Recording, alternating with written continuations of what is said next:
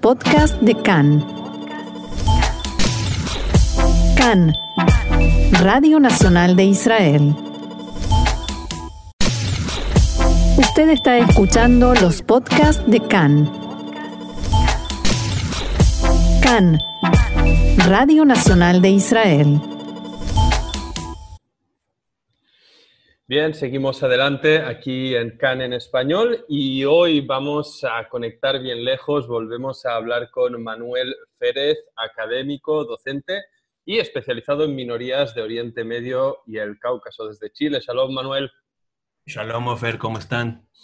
Bien, a pesar de todo, bien. Poco a poco aquí vamos saliendo del cierre, lo que no significa un éxito, pero esa no es nuestra cuestión, Manuel.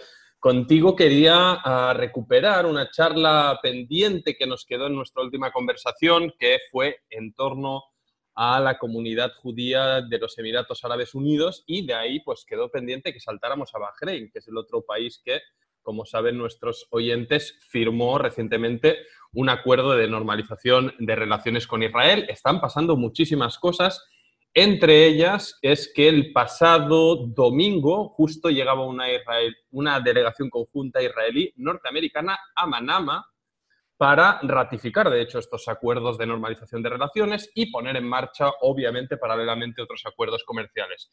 Pero, Manuel, para revisar un poco contigo qué hay de la historia de los judíos, si la hay en este país llamado Bahrein, del cual tan poco se sabe en general, Ah, quería destacar y empezar contigo hablando de una familia que son los Nonu, este personaje llamado Ebrahim Dahoud Nonu, que es el líder de la pequeñísima comunidad eh, judía de Bahrein, que al conocer lo del acuerdo de paz con Israel dijo, yo no esperaba que esto iba a ocurrir eh, conmigo en vida. Era algo que veía simplemente imposible. ¿Quiénes son esta familia, Manuel? ¿Qué, ¿Quién es esta comunidad judía? Bueno, eh, como tú mencionas, es pequeñísima. Yo recupero lo que pregunté la vez pasada que platicamos. ¿Podemos hablar de una comunidad o más bien de personas de religión judía que viven en Bahrein? Yo creo que para hablar de comunidad se necesitarían eh, muchos más. Estamos pensando de que son 50, 60 personas de, un, de una nación, una, esta isla, donde viven millón y medio de personas. Y que bueno, si bien la presencia judía se dice que se puede trazar en la zona eh, muy antiguamente, incluso hay referencias a judíos en crónicas del siglo XII, eh, que decían que había alrededor de 500 personas, siempre muy involucradas en el comercio, esto es súper importante, porque claro, ya cuando hablamos de lo que tú preguntas de la familia Nonu y otros judíos, nos encontramos, eh, Ofer, la misma dinámica de la vez pasada, que realmente son personas que llegaron, en este caso a Bahrein, llegaron de del actual Irak, familias que llegaron de, Irak, familias algunas del actual Irán, e incluso algunas originarias de la India, que vieron en Bahrein una zona para establecerse y de ahí activar el, comercio, ¿no? Entonces, para contestar la pregunta, sí, tenemos una presencia de judíos en el actual Bahrein, muy marginal, muy pequeñita, seguramente cambiará a futuro, pero que tenemos esta dinámica de que son gente que llegó a, radicarse en la zona de otras zonas culturales, como platicamos la vez pasada, y son las zonas culturales principalmente de Irak, Irán y un tercer punto que es la gente de la India, ¿no? Pero eh, se vuelve como una cuestión casi, casi, como decíamos, familiar, ¿no? O sea, son personas relacionadas entre sí, por vínculos familiares que se han ido estableciendo y han llegado a tener buenos acuerdos con los gobernantes eh, de Bahrein. Exactamente, justo ahí quería llegar Manuel, porque, bueno, es que claro, este caso es muy particular justamente por lo numérico, lo que dices, casi esta cuestión familiar, ¿no? En este caso, el empresario Nonu, Ebrahim Dahoud Nonu, en 2001 pasó, fue nombrado como miembro del Consejo de la Shura, que es algo así como la alta cámara del país, lo que me hace imaginar, y ahí quisiera preguntarte, pues que la cuestión de la animadversión o el odio hacia los judíos en Bahrein tal vez dista de la realidad de otros países árabes si ya en 2001 acepta que un propio judío esté en esta Cámara. Bueno, yo creo que la, cuestión es interesante, ¿no? Al haber ser tan poquitos y realmente estar eh, involucrados en dinámicas muy específicas del comercio y contactos con eh, la gente de la política, eh, yo creo que el antisemitismo debe ser muy bajo, aunque sí hay que recordar que como todo Medio Oriente, para 1948, 49, 52, digamos del 48 al 52, eh, la mayoría de los judíos de Bahrein realmente se, se, fueron también, ¿no? O sea, estamos hablando que si en los 60 había 300 judíos que había en Bahrein, pues quedaban realmente muy poquitos, ¿no? Entonces sí es correcto lo que dices de que debe ser una zona, debe ser, yo no conozco personalmente, una zona con bajo antisemitismo que también se acompaña con que son realmente invisibles, o sea, 60 personas realmente no, no, activan ningún tipo de, de, ideas sobre ellas y que además están bastante bien posicionadas con los gobernantes, que me parece que algo también a destacar es lo que tú decías, ¿no? Que tenemos a un judío que es parte del Consejo de la Shura y que es parte de la política del país. Eso siempre yo lo considero sano cuando alguien de las minorías es parte no solo de la sociedad, sino también de la política, sea musulmán, sea judío, etcétera, me parece súper sano, ¿no?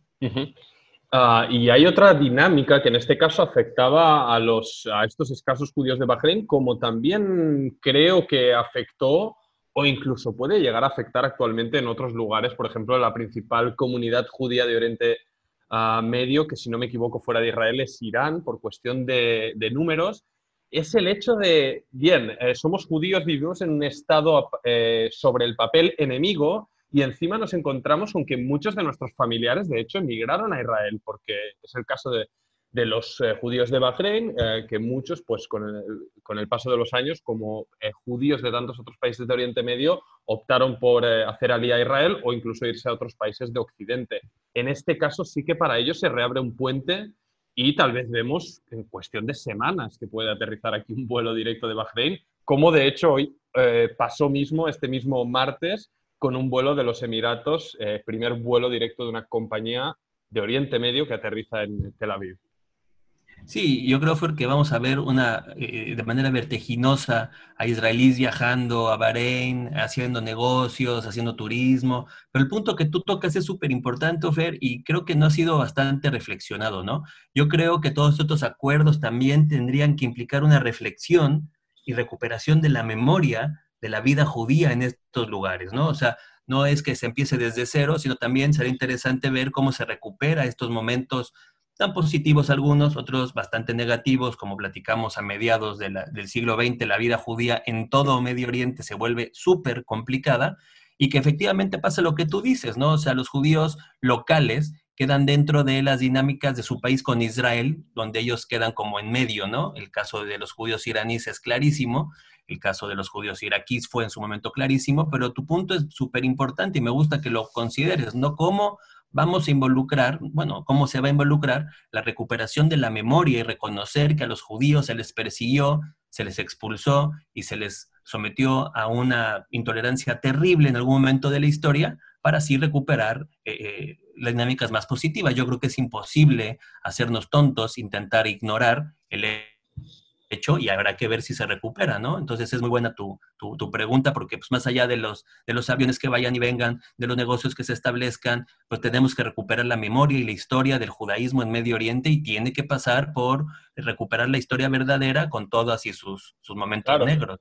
Sí, obviamente aquí pues no se escaparon de ello. Ah, después de la resolución de la ONU de división del mandato británico de Palestina en el 47, de hecho, pues asaltantes quemaron la, sinagoga de Manama, la capital de Bahrein, y con ello el único rollo, el único Sefer Torah ah, que ahí había. Y vivimos una situación curiosa semanas atrás, eh, que fue cuando la delegación norteamericana llegó para preparar el terreno, que si no recuerdo mal, Manuel, fue el propio Jared Kushner quien regaló un Sefer Torah, una Torah, al eh, mandatario, no, recuerdo ahora bien si era el ministro de Exteriores, eh, cuál era el mandatario ah, con, el que, con el que habló. Ah, sí, el, mira, aquí está, lo tengo apuntado, el rey Hamad bin Isa al-Khalifa. Recibió un Sefer Torah, es que son, no sé, al principio choca y parece como un poco increíble, ¿no? Asimilar estas imágenes. Mira, mira, Fer, yo creo que son, sanas en el sentido de que tenemos que empezar a distinguir un conflicto complejísimo, que es el conflicto palestino-israelí, el conflicto sobre los judíos. O sea, hay que empezar, y creo que son buenas señales, ¿no? O sea, que Jared Kushner lleve una, un Sefer Torah y el, el señor eh, Hamad bin Isa al-Jalifa lo reciba. Esto está muy bien, pero yo insisto con mi punto. Yo quiero ver en los próximos años si hay una recuperación de la memoria y de la historia y del lugar de los judíos en el Medio Oriente. Mientras no pase eso, Fer, para mí estos son bonitos indicios, entiendo la dinámica de Israel, entiendo la dinámica de los Emiratos, de Bahrein, por cuestiones geopolíticas y todo, pero para volver a hablar de comunidades judías nos falta en Medio, en, Medio Oriente en general, nos falta mucho, ¿no? A excepción de Turquía, de Irán y de Israel, la vida judía ha desaparecido y es lo que yo quisiera ver, ¿no? Entonces, ojalá se, se transite más allá de los signos positivos y correctos que creo que son, a eh, como te digo, a recuperar el lugar y el espacio de los judíos en Medio Oriente que ayudaría, ayudaría a encuadrar el conflicto palestino-israelí, donde yo considero que es que es un conflicto territorial entre dos naciones que se lo disputan. Hasta ahí no tendría que haber elementos religiosos en el debate del conflicto, en mi opinión, ¿no? De hecho, esto mismo que mencionas, el propio NONU se encarga de, de dejarlo claro en un reportaje, entrevista que concedió al diario digital Times of Israel, eh, al cual mencionamos y agradecemos la, información.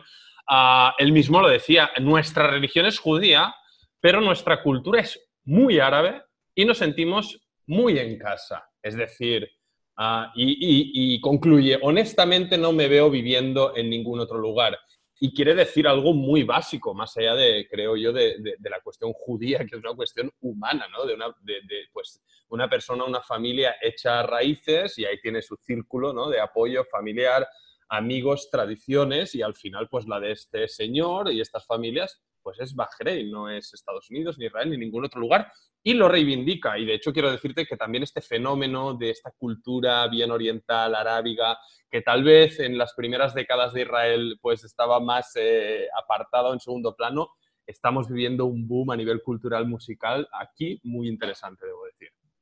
Sí, la Mizrahiut, ¿no? Y, y, también son debates posicionistas bien interesantes, Ofer. O sea, no, no, ya no es una idea de que todos los judíos tengan que converger a un Estado que ya existe y tiene sus dinámicas propias y seguirá existiendo y tendrá sus problemas y todo, pero eh, cuando el judío dice, yo, yo soy de aquí, el judío chileno es chileno, el judío barení será barení.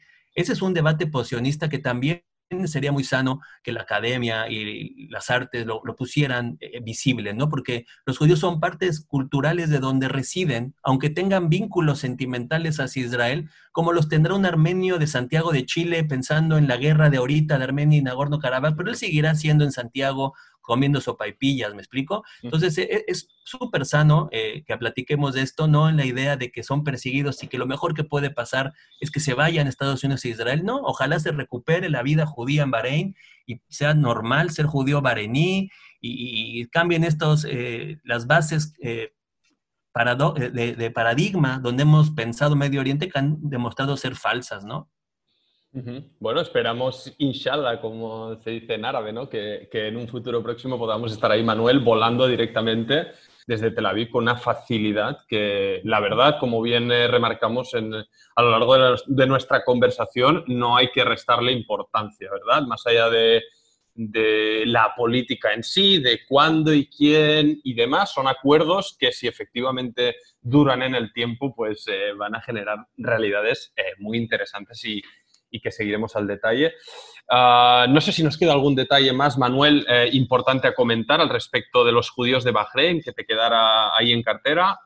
No, yo creo que eh, ojalá la gente que nos escuche se aproxime y vea una comunidad que llegó a la zona con una activación económica importante y desde la cual se establecieron vínculos no solo con Bahrein, sino con el resto de la península en su momento hacia Irán. O sea, los judíos de la península, de del mundo del Golfo, digamos, eh, jugaron un rol interesante en el comercio y me, llama la atención lo poco que había, porque hasta que nos pusimos a estudiar para, para platicar tú y yo, probablemente muy poco publicaciones, muy pocos libros. Ojalá esto también a futuro, a futuro mejore. Y como tú decías, no minimizar, siempre es mejor negociar, siempre es mejor platicar, siempre es mejor establecer vínculos comerciales, turísticos, que estar peleando y discutiendo. Eso me parece que desde ahí hay que reconocer que esto es histórico, lo que nos ha, tocado vivir, tocando los puntos que parece que quedan fuera ¿no? de, del tema, que es el tema palestino, que es el tema del reconocimiento de Israel. Todo eso, está muy, todo eso todavía hay que debatirlo, pero claro, es histórico lo que nos tocó vivir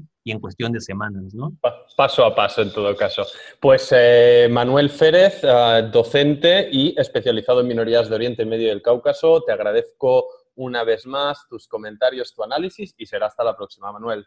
Nos vemos, Ofer. Muchas gracias. Toda va. Muchas gracias a ti, Manuel. Y nosotros seguimos adelante aquí en CAN en Español.